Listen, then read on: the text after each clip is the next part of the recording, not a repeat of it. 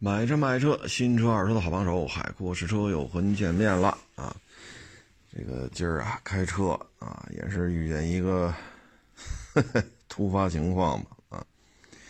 立汤路上啊，这个主路辅路嘛，中间是有那个隔离带，三车道啊，限速七十，我当时开五十吧啊，五十。突然一下就从这个辅路上并上一两轮踏板来，啊，穿着蓝蓝色黄色相间的那种工作服啊，我呢在最右侧车道，啊，我这赶紧吧踩刹车摁喇叭往左边靠，啊，结果人家踏板呢，别说自己那条车道了，他都差点并到这个。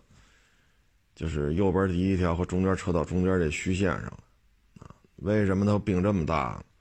它进入主路的速度啊太快了，啊，我也就是开到五十，它这速度得七十，啊，然后你再一看那车牌子，就一金币，底下全是泥呀，给抹的严严实实的，啊，其实前些日子呢发出这种消息了。啊，说去年北京市摩托车牌照发了多少多少，摩托车暴增多少多少。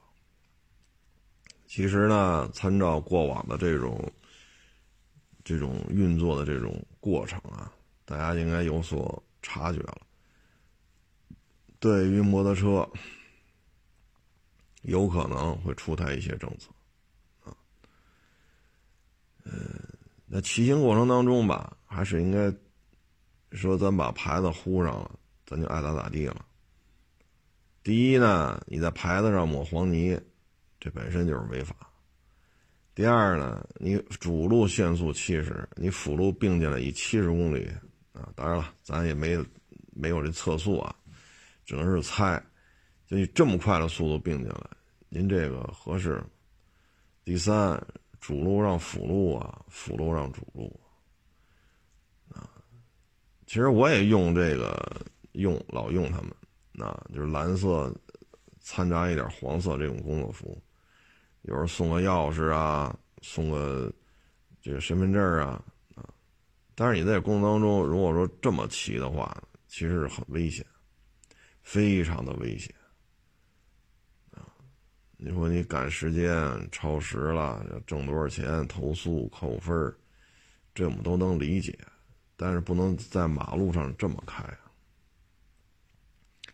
这么开真的是很危险！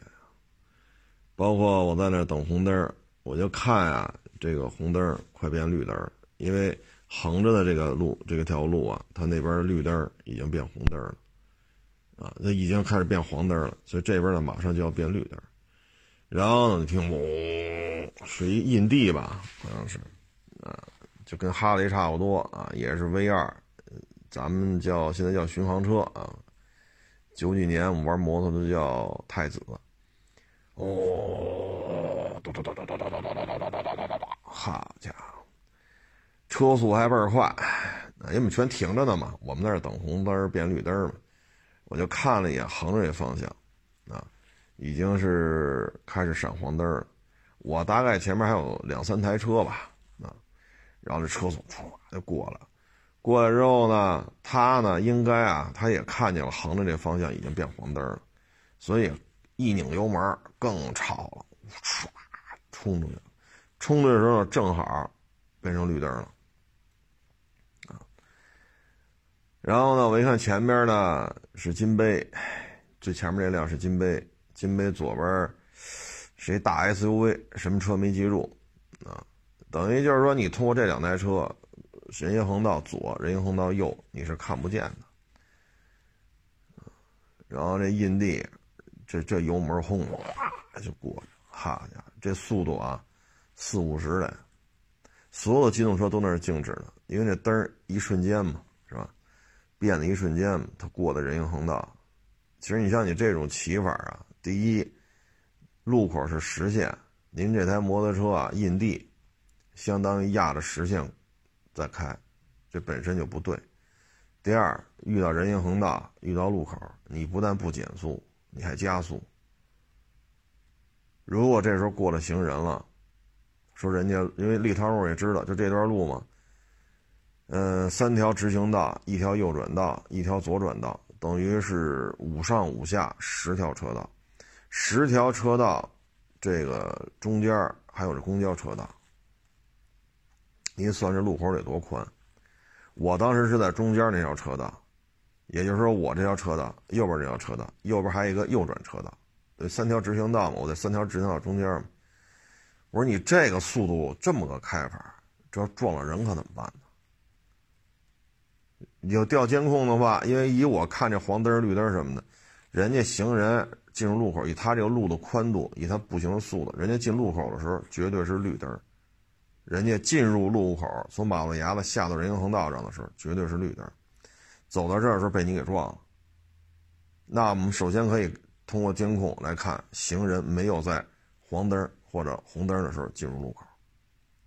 第二，通过大视频可以看出来，您这台车遇到路口，你是压着实线过来。第三，你是在加速。同方向的机动车都停在这儿，只有你是在加速，冲不是通过了，是冲过路口。这要是撞了人，啊，现在还有一种习惯就是我那摩托车贵啊。啊，谁也别撞我！我告诉你，我这车一般的车撞了我，我比那比那一般的汽车都贵。这种心态啊，要不得。你这台印地摩托，香槟色的吧，应该是，啊，后边不带尾箱，好像是不带尾箱，香槟色。你这摩托车贵，你的摩托车便宜，你说是个一百幺二五幺幺零幺五零是吧？还是像你那大印地啊，高低贵贱都是要遵守道交法的。怎么现在我看网上就是这种氛围嘛？我这车贵，你撞了我，你赔得起吗？这不是说谁谁赔得起谁赔不起的问题啊，这是你有道路交通法的这种最起码的安全意识嘛？就这大印地这么开，你说？咱不说您那排气改没改啊，就这种震耳欲聋啊，咱不说你扰民不扰民，咱不说这问题，咱就说你压着实线通过路口，遇到路口人行横道红绿灯你加速，你说你这合适吗？不是说咱车贵，咱就可以高人一等。假设当时有人过这个路口。人家绿灯是进来的，这么宽的路，人走到这儿的时候，正好，你你，你这么冲出来，你把人撞了，那你怎么说呀？我这车贵，撞死你白撞。还是说我这车，我这摩托车贵，我赔得起？能这么聊吗？说我赔得起，我也上马路撞死人家。所以说这个心态啊，这是一挺不好的一个东西。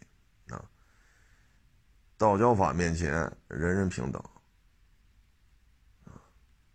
还有刚才我说那个，我们平时也用的，送个钥匙啊，送个身份证啊，送张发票，我们经常也用。你抢时间，你这你那，我们都能理解。但是，一旦出了事儿，你像这要撞上，我大概是五十的速度，他就得七十，他辅路进主路，你说这要跟我撞上了？首先，我最起码肯定不是主要责任。一，我没超速；二，我是主路，他是辅路，对吧？主路让辅路，辅路让主路，这道家法是有明文规定的。最起码我不是主要责任。说他到底七十超没超，是六十九、七十一，这我也没这个火眼金睛，这得看人家交通队的根据刹车印啊什么的。根据监控来进行判断，咱先不说超速的，就你这么骑，你说，所以这个其实现在北京车已经很少，这马路上基本上都没有什么拥堵的了，基本上都没有了。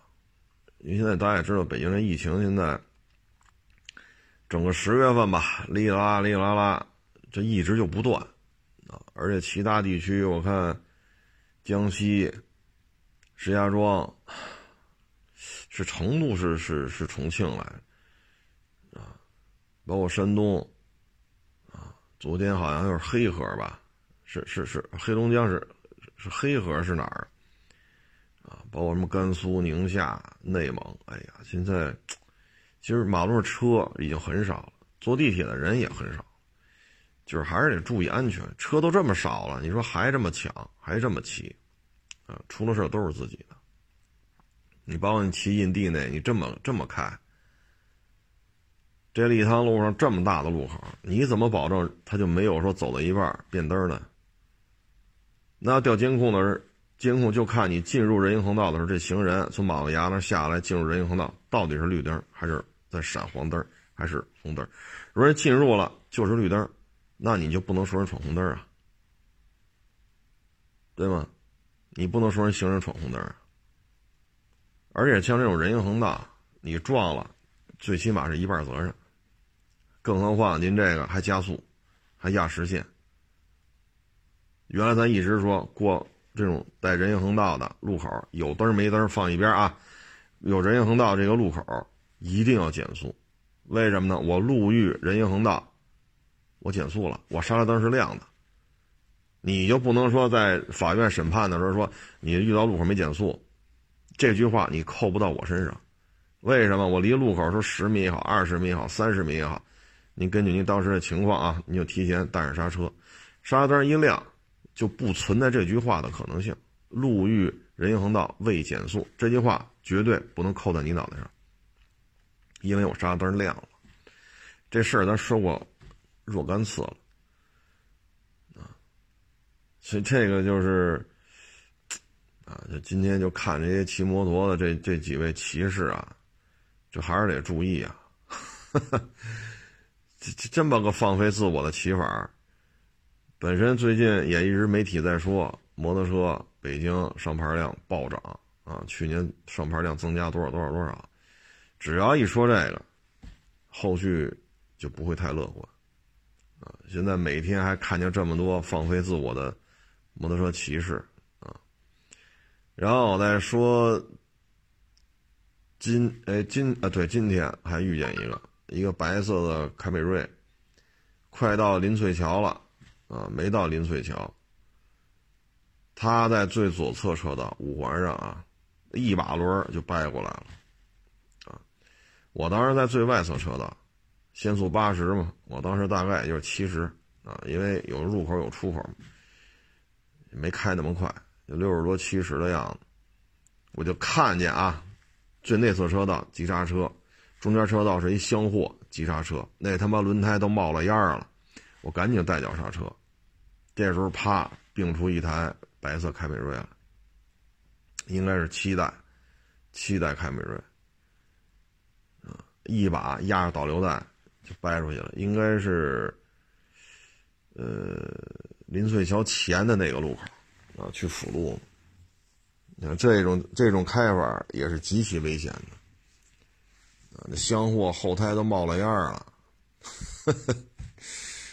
哎，所以啊，就是咱开过了这路口开过了，你不论是北京市内，啊，你要是说上高速，你就往前开就完了，下一路口掉头回来，说耽误会儿功夫，费点油，像高速上可能还这高路费、高速费还还多交点。多交点儿，多跑点儿，哪怕是高速上，说下一路口五十公里呢，一去一回一百公里了，那也比你发生交通事故的成本要低。您就是跑一百公里，您的油钱能有多少？高速费能有多少？但是你要这么并线的话，这要发生连环车祸，哪怕说没谁都没碰着你，您一脚油门跑了，交警也会通过这个监控来找你的。因为你的这种连续一把一二三四，相当于从最左侧车道一把并到那辅路上那个出口匝道，你一把并四条车道，这是违法的。第二，你压了多少条实线？第三，你还压了那导流带了，就是主路和匝道之间不有导流带吗？画着相当于那种斜杠线嘛。啊，你这么多违章，那警察不得找你吗？你造成多大的事儿？这五环三条车道，你这么个急刹车、急把轮，这哭嚓一下，要两三条车道全堵了，那交警不也得找你吗？所以你就往前开，掉头再回来，你也别这么干。你这么干的话，容易引起很大的麻烦，啊，引起很大的麻烦。你看那厢货，那刹不住怎么办呢？厢货跟凯美瑞要撞上，那你说你你凯美瑞受得了吗？而且你是一把就横着过来的。相当于箱货怼在这台车右侧 B 柱了，你什么车被一箱货顶 B 柱，它也扛不住啊！所以这都是，这都是值得反思的。你这种开法是是是是是有严重的不足的，啊，这个就是仅供参考吧。包括你像原来老我老说嘛，上五环的时候有一个小区和小区中间的一个小道。啊，很很背，绿化特别好，两边全是树。夏天的时候啊，这地面几乎都没有太阳，非常幽静。就这个小区、那个小区，这个小就是夹缝当中这么一条道，但它没有红绿灯，只有特别熟的人才每天开车从这儿走。要么你走红绿灯，哈，三四个，早高峰时那就没谱了。因为知道人少，所以这儿没有红绿灯。那路口呢？好像是就一个方向吧，还是两个方向有人行横道，剩下他都没画，就一上一下，中间画着黄实线，啊，就这么个路，绿化特别好。你看，原来说过，一个 SUV 通过这路口不减速，跟一公交车撞上，这白色 SUV 给顶的气囊全爆了，地下躺着人，SUV 的主驾、副驾还受伤了。像这种没有红绿灯。非常幽静，因为它都是小区嘛，都是实心墙，等于你从任何一个方向过来，左右两侧你都看不见。你就慢慢慢慢进入路口，然后呢，左边右边你再看一眼，左右没车了，再补一脚油再开过去。但是呢，你像昨儿吧，是一领克零一，啊，领克零一，他当时应该是从南到北，我呢是从西往东。对面来一老途安，老途安呢是由东向西，我是看见途安了，途安也看见我了，因为我们俩是正对头嘛。过这路口的时候呢，我也减速了，啊，他也减速了，我们俩都减速了，然后呢都是左右扭头在看。这时候我往左，然后我再往右，我正往右的时候，唰，就过街领克零一，嚯，我这车速，呵。我这不低于五十啊，这车速这么快。然后呢，我是先到的路口，那途安呢比我晚到一会儿。啊，我说啊，这这这也就是我和这途安都减速，啊，减速观察才加速通过。这我们和这途安当中有一辆不减速直接就过，和这领克零一必须得撞上。就这台领克零一啊，真是就这种开法啊，这就属于什么呢？我认为前面没有车，那就是没有车啊。现在一个流行的说法呢，就是马路就是自己家客厅，爱怎么溜达怎么溜达。就这，像这种两边都是实心墙，因为小区嘛，都是全是小区啊、单位啊什么的，你看不到左，也看不到右，它又没有红绿灯。一定要减速，啊，必须得减速，看左右都得看，确实没车，咱再过。就这路口，我之前上个月十一前吧，应该是我说那个，就是这路口，一个 SUV 被那公交车给撞了，啊，SUV 气囊全爆了，SUV 的主驾、副驾人抬在车抬在马路边躺着呢，那你说这是受伤没受伤？对吧？所以说九月份天还没这么凉吧。那也不是说咱找个马路躺马路上，所以就是这些路口啊，就一定得减速，不减速是没有没有什么安全，没有什么安全感啊。就是因为这儿没有红绿灯，小区、单位、单位、小区就这么一条小烧道，啊，又没有没有人知道这儿，就车也少。啊就经常有人着急就从这儿走，那你从那儿走没有红绿灯，那就爱爱怎么开怎么开了。那这可不是说这路口没红绿灯我就可以放飞自我了。这没装闯红灯的探头，我就爱怎么开怎么开。所以你说这应该是昨天的事儿吧？这我和那图案，这我们俩都减速了，都互相看看，我也直行，他也直行。你看这领克零一，这就是一心态的问题。然后再说一个地下车库啊，咱们也专门聊过一期地下车库的安全隐患。今儿也是一网友发给我的，我看着像是一台宝马 mini 啊，但是车速太快，没看出来。他那地库啊，刷着那种绿色那种漆啊，呃，专业术语叫什么我也不太清楚，反正地面刷着绿色的那种东西啊，就说是油漆吧啊。然后呢，这是一电动自行车，这个中年男男子呢，骑着电动自行车带着小孩特别小啊，也就，我看后来那视频，这小孩能有一米高。啊，可能说一米高都有点牵强了，就特别小一小孩电动自行车呢是不让带成年人的，但是电动自行车可以带十二十二周岁以下的小孩你看这身高吧，这十二周岁确实，这这也不大像，很小。然后呢，就从电就从这地下车库里啊这么骑行，过这个交叉口的时候呢，歘，就一黑影就过去了。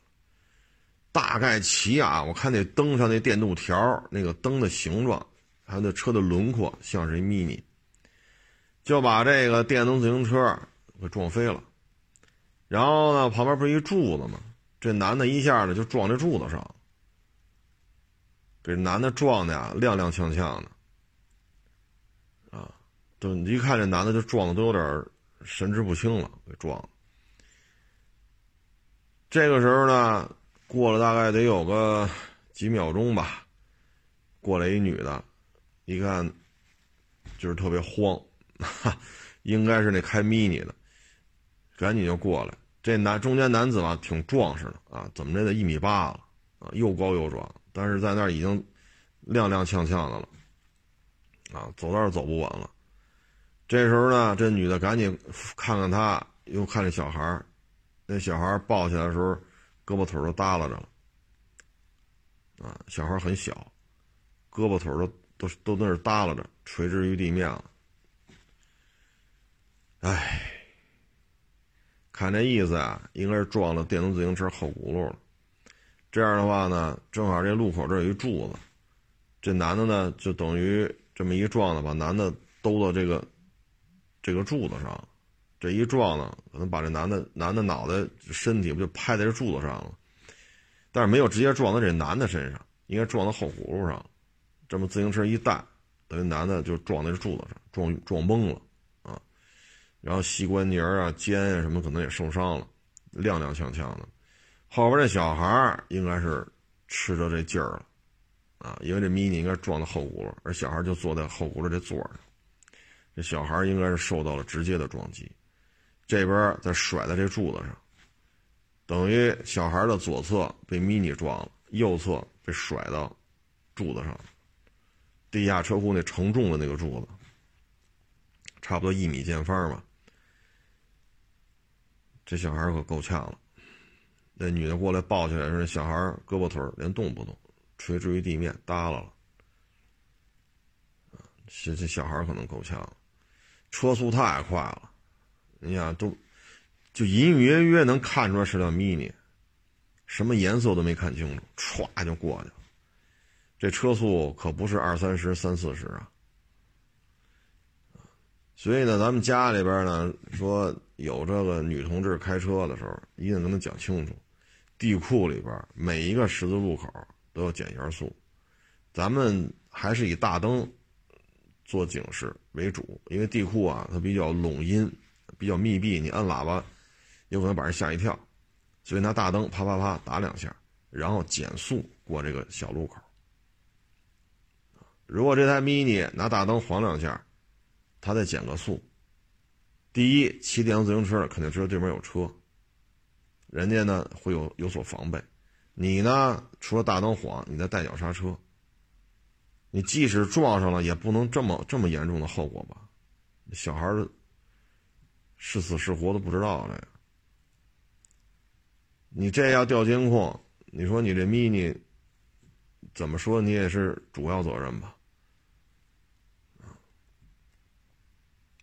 所以咱们这个呢，这方面还是得留神啊，咱别玩太大了，太拖大，这可是容易出大事儿。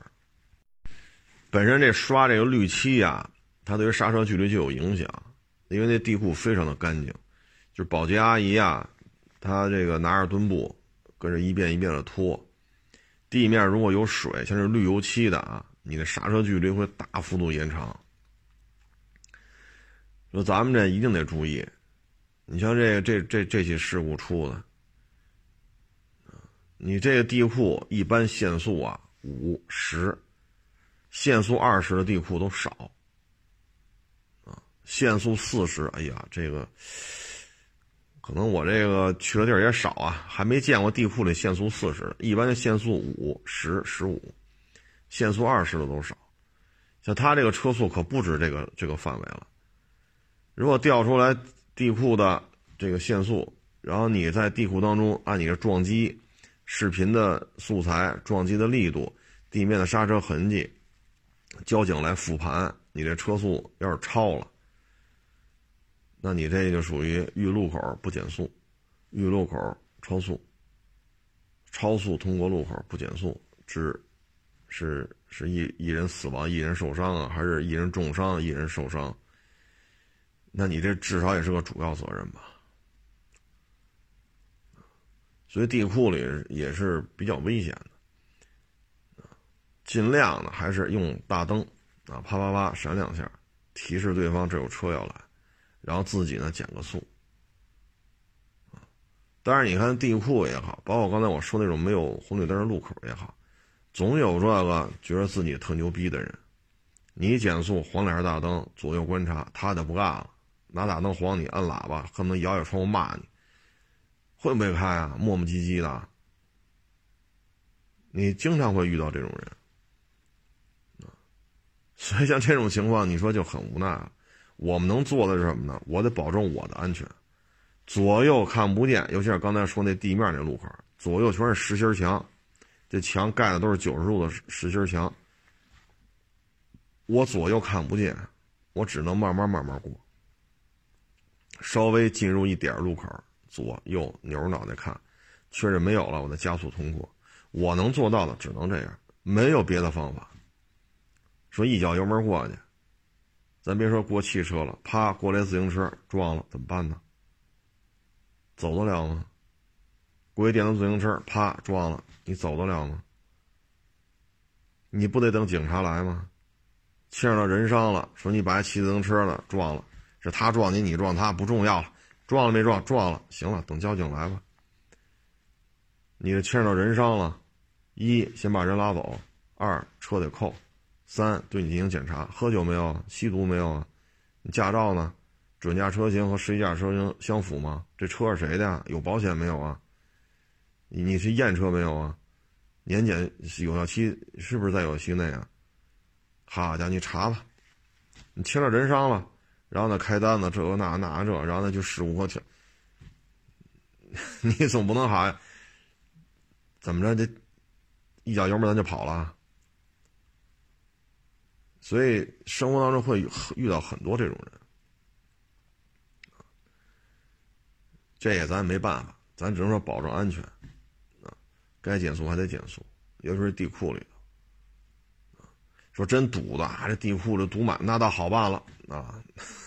都堵得严严实实，那倒好办了，就怕什么呀？地库里一辆车没有啊！我说这通道上啊，咱没说车位，就通道上一辆车都没有，您这儿滋溜滋溜的开着，这是最危险的。第一，地库里视线受阻；第二，地库里灯开的再多，它光线、视线都不如大马路上啊。首先，你有很多柱子，地库里有很多柱子，灯再亮，柱子都是存在。这些柱子就会阻碍你的前后左右的视线，再像刚才刷那漆绿漆，你的刹车距离就会受影响。如果保洁阿姨刚擦完地，这刹车距离那就那就不好说了啊。所以这些时候呢，就就得自己注意！你说你这要把人家孩子撞死了，你说怎么弄啊？这事儿，那爹妈能饶了你吗？你把人家孩子给撞死了，如果没撞死，这孩子这么一撞，残废了，说三三级伤残、七级伤残，你甭管几级，反正这胳膊腿全不动了。你这么一撞，他这小孩不骨折吗？如果这孩子留下残疾了，人家里干吗？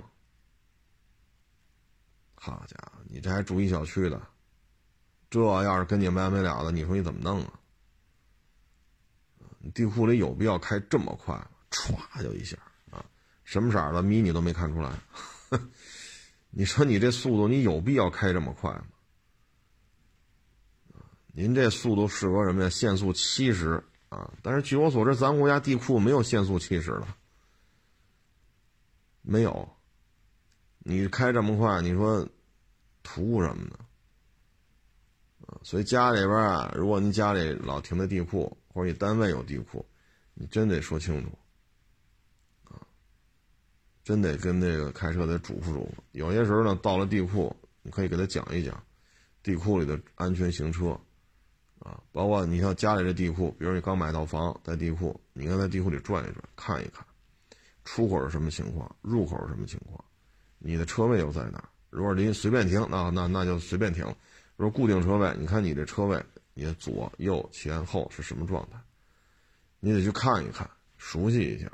如果家里半边天也要开，你也跟他讲一讲，包括家里有小孩有老人也得讲一讲啊，这地库的一些注意事项。要不然的话，出了事儿，你像这小孩胳膊腿都不动了，是死是活啊？你说你惹这惹这么大一档子事儿，你说你还上班去？你别上了，你这事儿大了，你这事儿大了，啊，先给人拉医院去吧，祈求这小孩别死，死了性质就变了，因为你是人命案了，赶紧拉医院去，小孩千万别死。死了，性质全变了。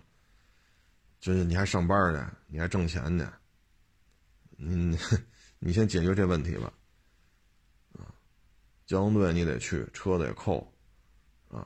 江，队找你谈话调查，你就得去。啊，交通队让你到现场来，因为拉着孩子去医院嘛。交通队说你到现场来一趟，调监控，现场跟我们说一下，拿执法记录仪，你对着执法记录仪说，你当时干嘛下的地库，开的什么车。你从这往那儿开，你要去哪儿？这车是谁的？你当时怎么开的？你都得说一遍。那你不来能行吗？你说爱咋咋地，爱咋判咋判，我就不去了。这这也不不是这么解决的吧？你这么聊，你说，那那事务科的这警察只能找你去了。这不是你说不来了，你这爱怎么判怎么判吧？我有的是钱，这可不是这么聊的了。那交警那一趟一趟的找你啊，你这死了人了，找你调查也是走流程啊，这也不违法呀。所以这时候你再说该吃吃该喝喝，这牵扯人命案就不这么简单了啊。今天还看一特有意思的事儿啊，一个口齿不甚伶俐啊，哈 哈哎呀，这个说话口音比较浓重啊，那么一女的。就说这北京这炸酱面，说北京炸酱面呀，得就俩馒头，啊，这个北京人都这么吃饭，然后叨叨叨叨叨叨叨，说北京的这种炸酱面，一碗炸酱面就俩馒头，这种吃法极其的不健康啊！北京人这个，北京人那，这主呢，这视频一出来，我看底下都是北京的，就开始就开始评价，说。北京炸酱面有这么吃的吗？你这就好比炒饼就烩饼，然后还得卷着一张大饼吃，对吧？弄张烙饼，㧟一勺烩饼，加一筷子炒饼，然后大饼一卷，你是这么吃啊？对吗？说北京吃炸酱面还就俩馒头，那你怎么不说这蛋炒饭就米饭呢？你这个？现在这个就是只要是说能有流量，哎就行了，啊！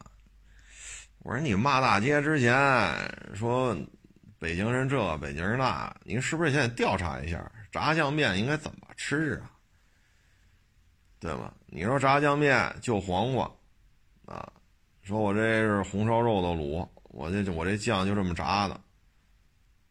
我就拌这个面条，我来根黄瓜，啊，或者有的呢，他出了酱弄好多菜码，那可能就瓣蒜。这炸酱面通常也就这么吃了，还能怎么吃啊？我还第一次听说啊，我生在这儿长在这儿啊，我还第一次听说炸酱面还就俩馒头。那你这炒饼烩饼、炒饼烩饼卷烙饼呗？你是不是平时在家都得这么吃？所以我觉得现在这个。北京啊，真是，嗯，就说说说，我也无法形容这种这种心态啊。您要觉着北京这么这么这么不好，那么不好，你就别来了，是不是？你说自己挣不着钱，靠骂北京就挣着钱了，或者说骂北京人你就挣着钱了，这好像也挣不着钱啊。所以我看，这个，这这个片子拍的，我看这这目的就是为了流量啊。但是，我实事求是的讲，炸酱面真的不这么吃啊。你这不就是蛋炒饭就米饭吗？是不是？你这不就是窝头就花卷，花卷就馒头吗？这一顿饭三道菜：馒头、花卷、窝头。你说这玩意儿，你说北京这这炸酱面，这也不是什么皇室的这种吃食，就老百姓吃饭的嘛。再说面条哪儿不吃啊？东北不吃，西南不吃，新疆、西藏不吃。我在哪儿我看都有吃面条的，啊，可能加工方式不一样嘛。那南方可能就叫米线了，啊，这不跟。面条其实差别不是太大，只是这个面条本身加工方式不一样，所以叫它叫米线或者叫米粉。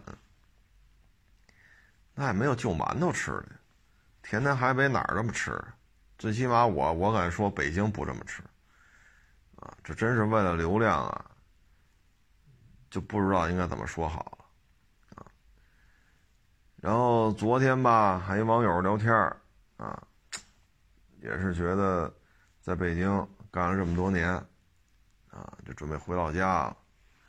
其实呢，他也老找我聊天了。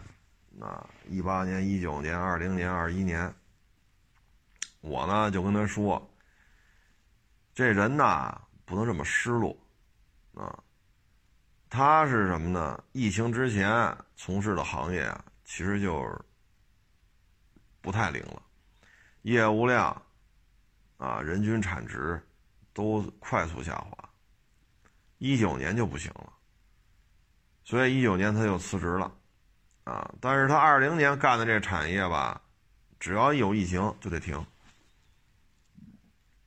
所以二零年也没挣着钱，今年说大干吧，结果呢，这疫情也是哩哩啦啦的，今年效益也一般，啊，也是。比较苦恼吧，就准备回老家了。我呢就跟他说：“我说，第一，你先看一下咱自身这条件，说那初中毕业也好，高中毕业也好，咱指着学历说事儿，咱说不上，对吧？咱别说清华北大了，双一流咱也不是，啊，咱别说咱初中还是高中了，反正咱这学历肯定指着这个说事儿，咱说不了。我说那您就看哪些行业呢？”它是比较有发展的，受疫情影响呢，它反而在爆发增长。你找找这个。我呢给他举了个例子，我说你看啊，二零年自媒体，其实一九年短视频就开始爆发式增长，二零年就更厉害了。我说你要是学一学视频剪辑，啊，虽然你也不算太年轻嘛，但最起码得比我小个十岁十几岁。我说有仨月。如果手机端剪辑的话，几天就会，都不用仨月，啊，如果用那种苹果专用电脑去学剪辑，啊，包括做一些特效什么的，那个可能就得几个月了。我说你也就学出来了，学出来之后呢，我说尤其二零年疫情嘛，更加捐着啊，短视频就成为一个营销手段，你学会这个，基本收入肯定比你现在高啊。如果成熟的熟手啊，有过比较丰富的，比如说五年以上媒体视频的这种剪辑经验，我说基本上都得十二万。我说你学一学，有仨月，最多半年，聪明的仨月就会，半年，笨点的半年就会了。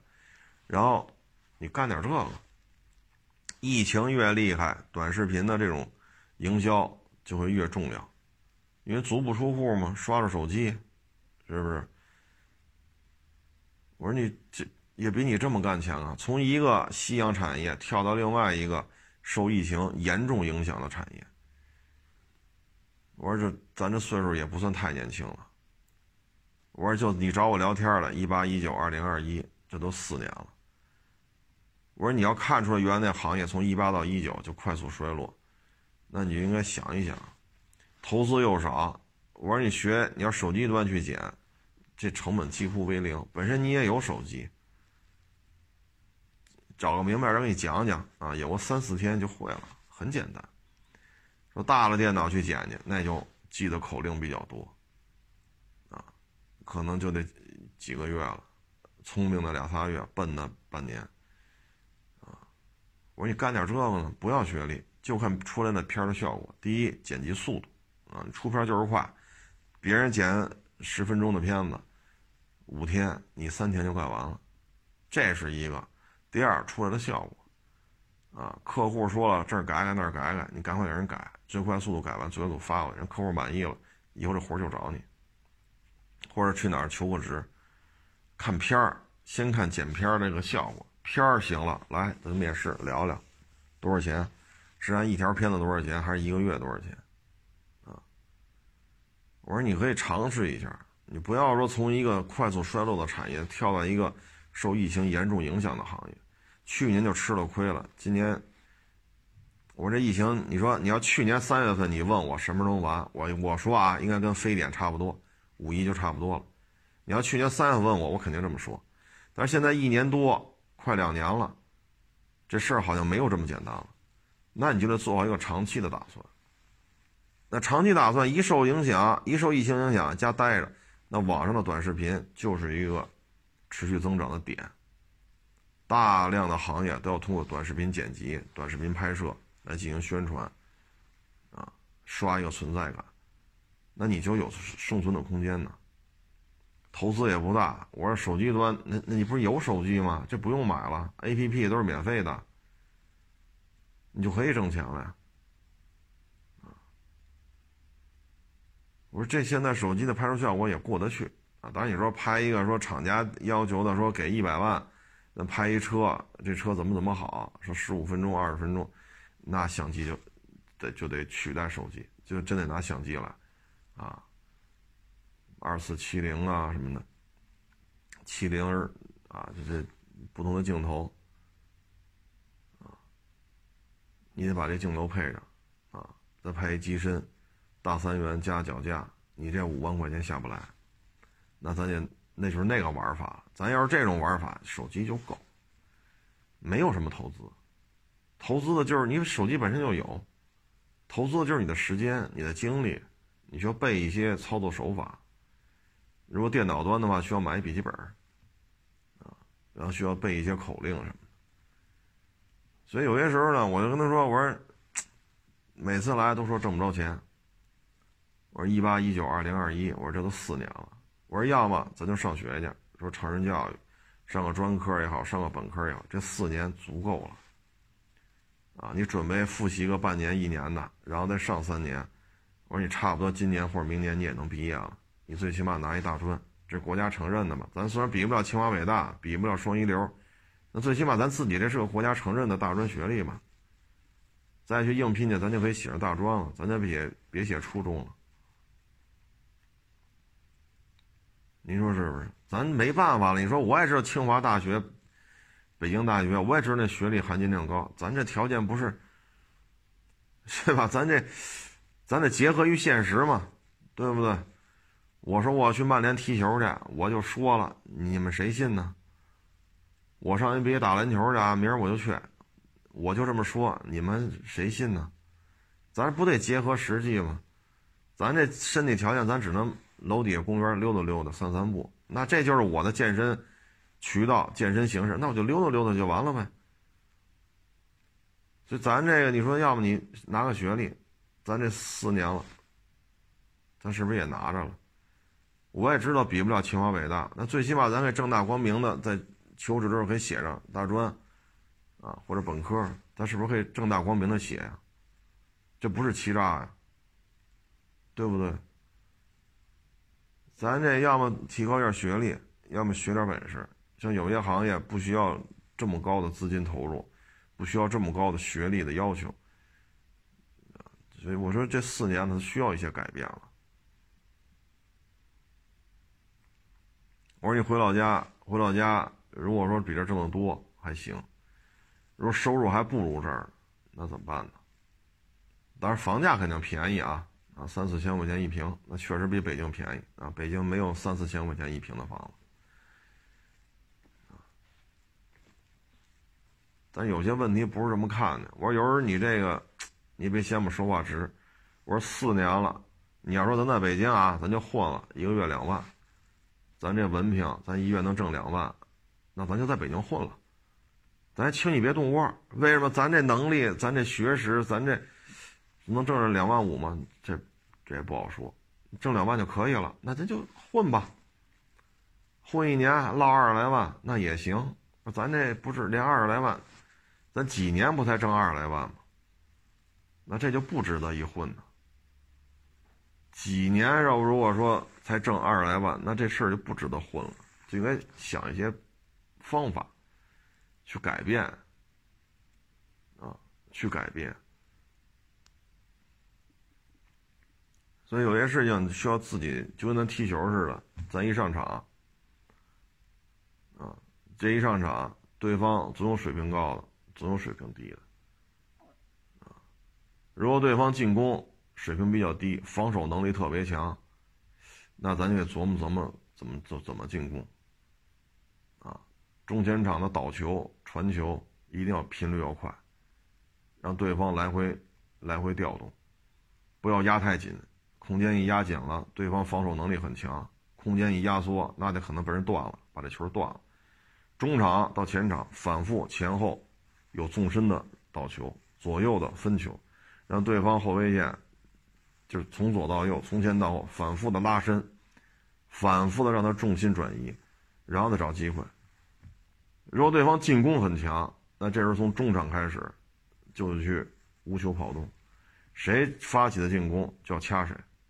老是他那发起进攻，传十次球有五次球都有危险，那就得掐他，就得就得掐他，就得有身体接触，那没有办法。所以你上场之后迅速阅读这场比赛，你要阅读比赛的能力，谁是对方的危险人物啊？对方的后卫线肯定也有一个领头的跑位啊，啊，他肯定有一技之长，比如说头球特别好，比如说身体异常的健硕，只要一贴上去，准给你撞趴下；只要一贴上去，你准得给你撞飞了。他就是身体素质。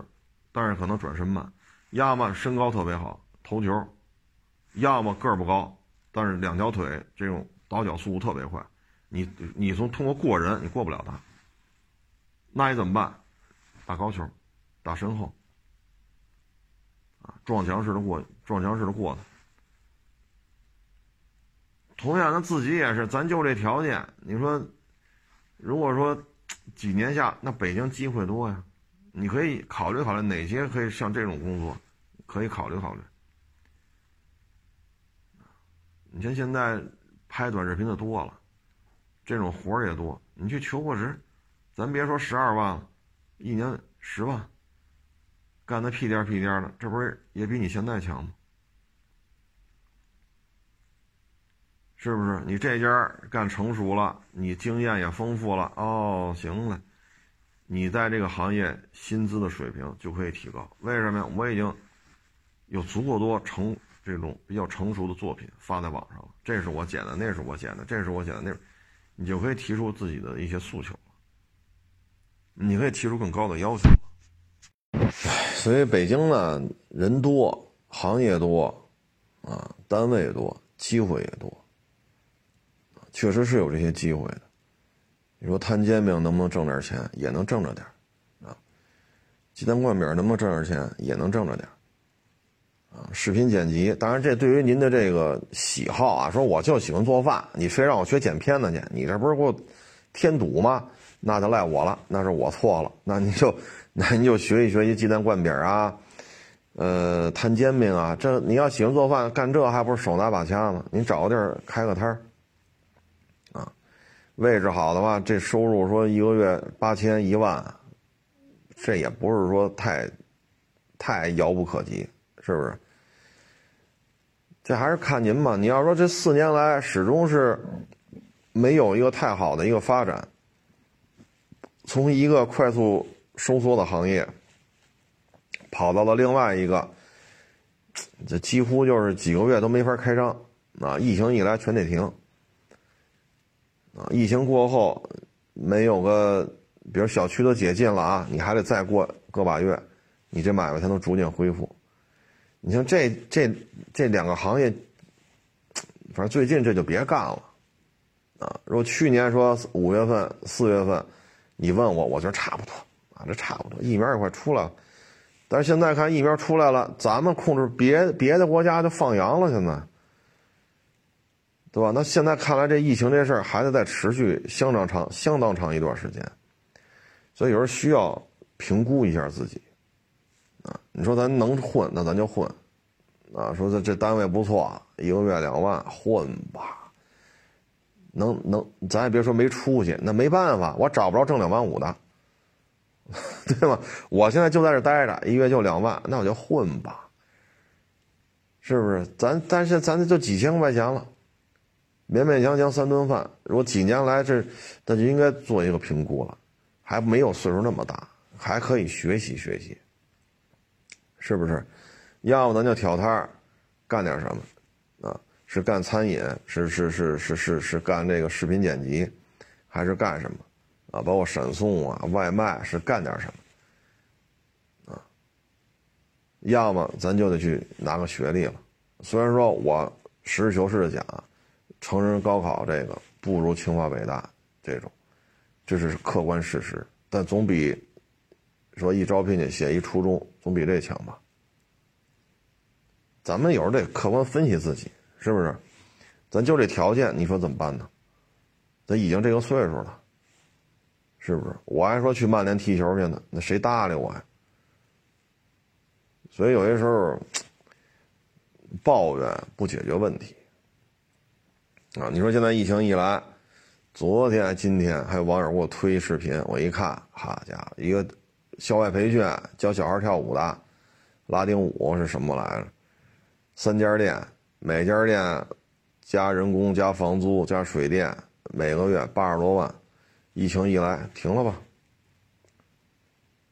八十多万的开销得出啊，这一停就是一个月起啊，就 跟这儿。另外一个是开一个什么饭馆来着？说六七月份开的，开的时候就有疫情了，然后好不容易捋顺了吧，这又来了，又不行了，然后就说你看这开了五个月了。除了赔钱就是赔钱，啊！你把我们车市里也是，哪有人呢？啊，哪有人呢？花乡也好，亚市也好，哪有人呢？花乡边上怡海花园有病例，我们这亚市边上也有病例，哪有人呢？那不就是，那就是，就，那就混呗。那我对于我来讲，我也是混呗。我这属于不挣钱的混。那我能怎样？我要一己之力能把这疫苗、什么疫情啊，什么我我这我这不是没这本事吗？咱能力解决不了这问题啊，那就是混呗，我也是混，我就是不挣钱的混。那能怎么办？像我这还算不错了，九月份是零售，十月份就是批发，就觉着疫情这事儿可能有点不对劲，嘁哩喀啦，快速给批了。现在手里就没啥车，手里没有什么车，所以没有什么压力。你真放满院的车，好家伙，谁着急谁知道？谁着急谁知道？啊，不挣钱不挣钱，那我也只能混啊，我能怎么办？啊，所以呢，有时候就需要，唉，说多了也没用啊，说多了人也不爱听，啊，反正我想说的就是什么呀？三年也好，四年也好，这时间不算短。包括原来五六年前吧，我这一小伙计，啊，说凭什么这个摄像剪辑他们这工资是我的一倍？那我这还天天还这个擦车呀什么的，挪车、热车什么的。我说你跟着他学，他也在这儿拍，你就跟那儿看；他跟那儿剪，你跟那儿看。我说这东西啊，六个月足以看明白了。你能干了，我就把钱开给你，给你开，行吧？我就把他。就把人请走了，就你来，我保证给你开两份工资，不就完了吗？这个比你多一份多一倍也给你开，你这个工资我给你开，只要你两边活别耽误，两份工资都给你。跟这干两年走了，为什么呢？也是抱怨来抱怨去啊，这凭什么他比我高一倍？我这摄像老师和剪辑老师跟您一个打杂的，他不可能工资一样。你别嫌我说话难听。他他就不可能一样，怎么可能呢？我也跟你说，你学吧，机器在这摆着呢，你愿意拍拍，你学去，他拍你看，他剪你也看，不就完了吗？我说两年了，你是看了，你是学了，除了抱怨，啥也啥也没做。我说你现在本事就是擦擦车、热个车、挪一下车、接待个客户、开个门、锁门，验车你也不会，验车你倒是学呀，也不学。拍呀剪你学你也不学，我说那你让我怎么办呢？要么你收车验车去，单挑一面，也不是这这你你现在能干的就是擦擦车、热热车、挪个车、开个门、锁个门，接待一下，来坐沏点水。我说你能干的就是这个，你还能干点啥？两年了啥也不学，怎么教都不行。我说那我也没招了，我也没轰你，是不是？你自己要求走，那你就走吧。那我能怎么着啊？你就盯着人家收入比你高一倍，那你就不盯着你这活呢？我都跟你讲的很清楚了，那你这我也没办法，这我总不能拿刀逼着他吧？那也不能说不学他打一顿吧？这也不行啊！那话都讲到这个份儿上了，你说你是验车也没学会，你不学，你说我有什么办法？我跟这验车，你边上到时候看呢，看一遍不行，看两年都没看会，你说您这是一个学习的态度吗？你这骨子里就是想少干活多挣钱，我们也不好点破你，那你就，那你就干吧，干时间长了也觉得没意思了，那我也没招啊。我见这车，你你陪人看，看都不爱看，那你说我能怎么着？一干干两年，你说你学着啥了？所以有些事我们你让我们怎么弄？大嘴巴抽你，为什么不学？这不合适吧？打人犯法。道理讲到这个份上了，你说，要不你拿着机器自己拍去，对吧？人摄像拍着你边上看着，人剪片你边上你也看着，你学一学，仨月学不会，六个月六两年还学不会吗？那我也是没办法。那你愿意走，那你就走呗，反正我们也轰你。是不是我们也不欺负你？因为这确实有点杂活嘛，那你就干去呗，擦个车、挪个车、热个车、开个门、锁个门，是不是？然后迎来送往的，您来了，您坐会儿啊。老板出去了，您稍微等会儿，一会儿就回来。不就这点事儿吗？要不你给他领到过户大厅去，明天早上谁谁来，你给他领到过户大厅给他办，就这点活你说能给你开多少？所以有时候需要什么评估一下自己。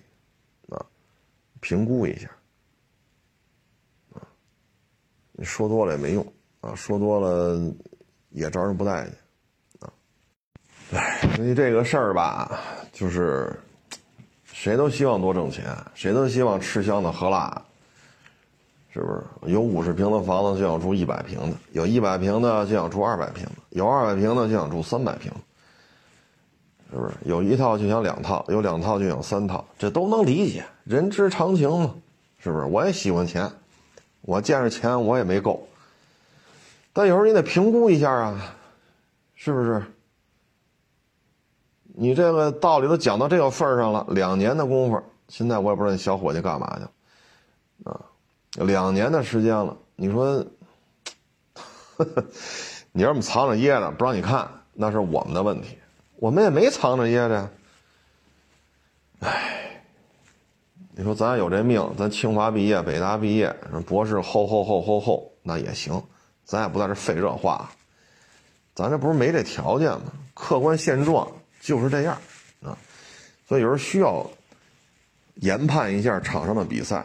客观的分析一下自己，啊，所以有些事儿吧，就是大家自己得琢磨，啊，自己得琢磨。你像有的留京了，收入还行，啊，说那小姑娘能挣两万多点啊，像我昨天前天说那两口子，人家来北京七年，人买一八十六平的小三居，人家有人的想法，但是收入够了，所以就省吃俭用呗，啊，说再往上。说一年再多挣个几十万，这没这条件了，能力到这儿了，机遇啊，时代背景啊，那我就能买得起这八十六平的三居，我就挺挺高兴啊！我看着两口子倍儿高兴。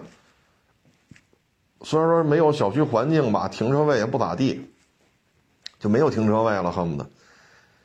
那好歹人家实现了一个目标吧，我觉得没有什么不可以的，啊，所以。光抱怨不管用，啊！